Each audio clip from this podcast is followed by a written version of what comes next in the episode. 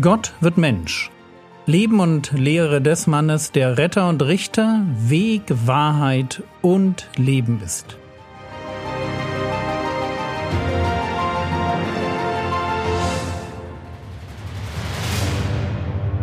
Episode 157 Ein falscher hoher Priester Jesus, die Pharisäer und der Sabbat. Das ist unser Thema und genau genommen ist es eine Episode aus dem Leben Jesu, in dem er von den Pharisäern dafür kritisiert wird, dass seine Jünger am Sabbat Ähren abreißen, um sie zu essen. Was übrigens grundsätzlich okay ist. 5. Mose 23, die Verse 25 und 26. Wenn du in den Weinberg deines Nächsten kommst, dann magst du Trauben essen nach Herzenslust, bis du satt bist. In dein Gefäß aber darfst du nichts tun. Wenn du in das Getreidefeld deines Nächsten kommst, dann darfst du Ähren mit deiner Hand abpflücken. Aber die Sichel sollst du nicht über das Getreide deines Nächsten schwingen. So das heißt, wenn ich hungrig bin, darf ich mich zur Erntezeit an den Weinbergen und von den Getreidefeldern bedienen. Aber ich darf nur so viel nehmen, dass ich satt werde und nicht mehr. Mehr sammeln wäre Diebstahl. Die Jünger haben Hunger und was sie tun, ist also erlaubt. Und trotzdem wird der Herr Jesus dafür kritisiert. Warum? Ehrenpflücken am Sabbat ist in den Augen der Pharisäer Erntearbeit. Und die ist am Sabbat verboten. Jedenfalls, wenn man der Bibelauslegung der Pharisäer folgt und ihre vielen kleinen Zusatzgebote akzeptiert. Aber genau das tut der Herr Jesus natürlich nicht. Allerdings ist das nicht Teil seiner Verteidigung. Jedenfalls diesmal nicht.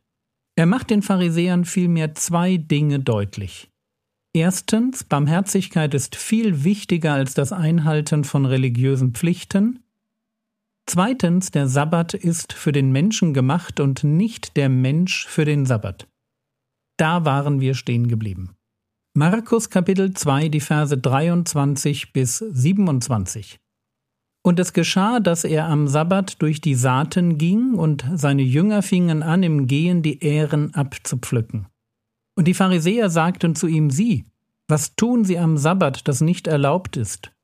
Und er spricht zu ihnen, Habt ihr nie gelesen, was David tat, als er Mangel hatte, und als ihn und die, die bei ihm waren, hungerte? Wie er in das Haus Gottes ging zu der Zeit Abjatars, des hohen Priesters, und die Schaubrote aß, die außer den Priestern niemand essen darf, und auch denen gab, die bei ihm waren?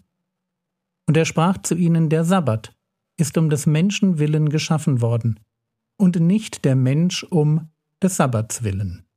Bis dahin ich möchte heute auf ein Problem hinweisen, das in meinen Augen keines ist, aber gern mal als solches dargestellt wird. Es geht um Vers 26. Da heißt es über David, wie er in das Haus Gottes ging zur Zeit Abiatars des Hohenpriesters und die Schaubrote aß, die außer den Priestern niemand essen darf, und auch denen gab, die bei ihm waren. Wenn man das so liest, dann könnte man den Eindruck gewinnen, dass Jesus hier von Abiatar als dem Hohenpriester spricht, dem David bei seiner Bitte um Brot begegnet war. Wirklich gesprochen hat David jedoch nicht mit Abiatar, sondern mit dessen Vater Ahimelech. Frage: Hat Jesus sich geirrt? Hätte er sagen müssen zur Zeit Ahimelechs des Hohenpriesters? Das jedenfalls wird von Bibelkritikern gern behauptet. Die sagen, hier irrt Jesus oder alternativ Markus oder die Quelle, auf die Markus sich bezieht. Und dann fällt den Bibelkritikern noch auf, dass Matthäus und Lukas nichts von Abiatar schreiben, und schnell wird dann behauptet, dass Matthäus und Lukas den Namen weglassen, weil sie den Fehler von Markus unter den Tisch kehren wollen. Und um das ganz klar zu sagen, für mich ist all das großer Blödsinn. Hier liest man die Bibel mit dem Wunsch, Ungereimtheiten und Widersprüche zu finden. Also wie erklärt sich der Name Abiatar in Markus Kapitel 2, Vers 26? Punkt 1. Abiatar ist der Sohn von Ahimelech. Wenn man also von der Zeit Abiatars spricht, dann ist die Formulierung völlig korrekt, weil Abiatar bereits lebte. Es war wirklich seine Zeit.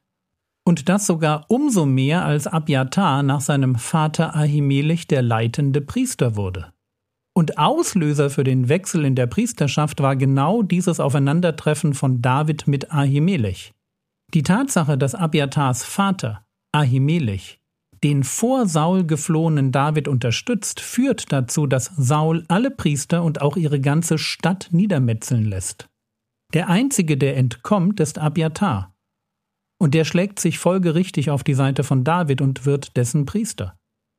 Also Punkt 1. Es ist völlig richtig, wenn Jesus sagt, zur Zeit Abiatars. Abiatar lebte bereits und war gerade dabei, das Erbe seines Vaters als Priester anzutreten. Punkt 2. Wenn man einen bestimmten Zeitraum beschreiben will, dann wählt man dafür die bedeutendsten Persönlichkeiten. Und Abiatar war als Priester wirklich besonders. Er diente David während dessen gesamter 40-jährigen Herrschaftszeit. Und er war einer derjenigen, denen es gestattet war, die Bundeslade zu tragen. Übrigens ein unglaubliches Privileg. Und damit wird noch etwas deutlich. Abiatar steht für Loyalität gegenüber dem König und für geistliche Integrität. Er war gotttreu. Er kannte das Gesetz Gottes und stand für Gottes Gebote über Jahrzehnte ein.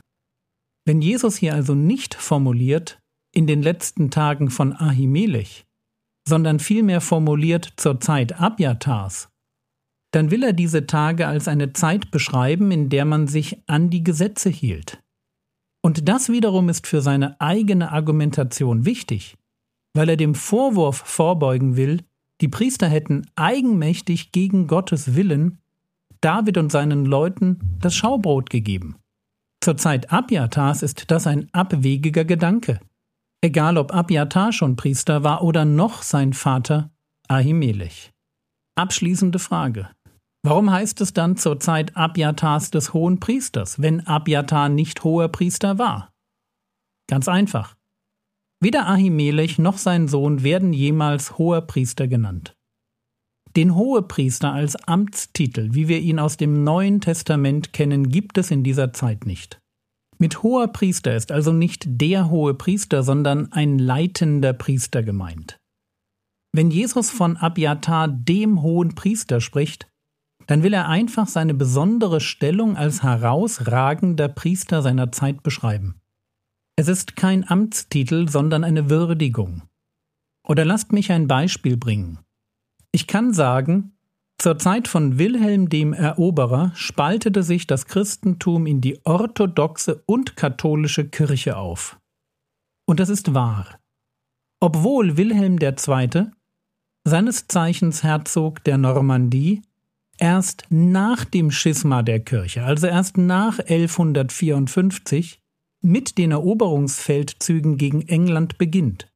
Und es sind diese Feldzüge, die ihm seinen Beinamen eingebracht haben. Er wird für die Nachwelt immer Wilhelm der Eroberer sein.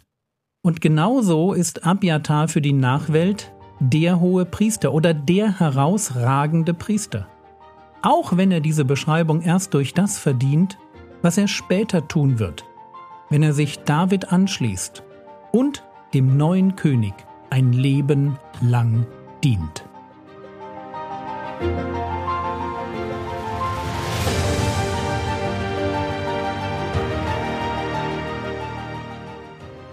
Was könntest du jetzt tun? Du könntest dir überlegen, welche Stellen du in der Bibel nicht verstehst, welche deinen Glauben in Frage stellen und dann nach Antworten suchen. Das war's für heute. Bete für Politiker. Paulus ermahnt uns, dass wir für die Regierung beten sollen und wir dürfen das niemals sein lassen. Der Herr segne dich, erfahre seine Gnade und lebe in seinem Frieden. Amen.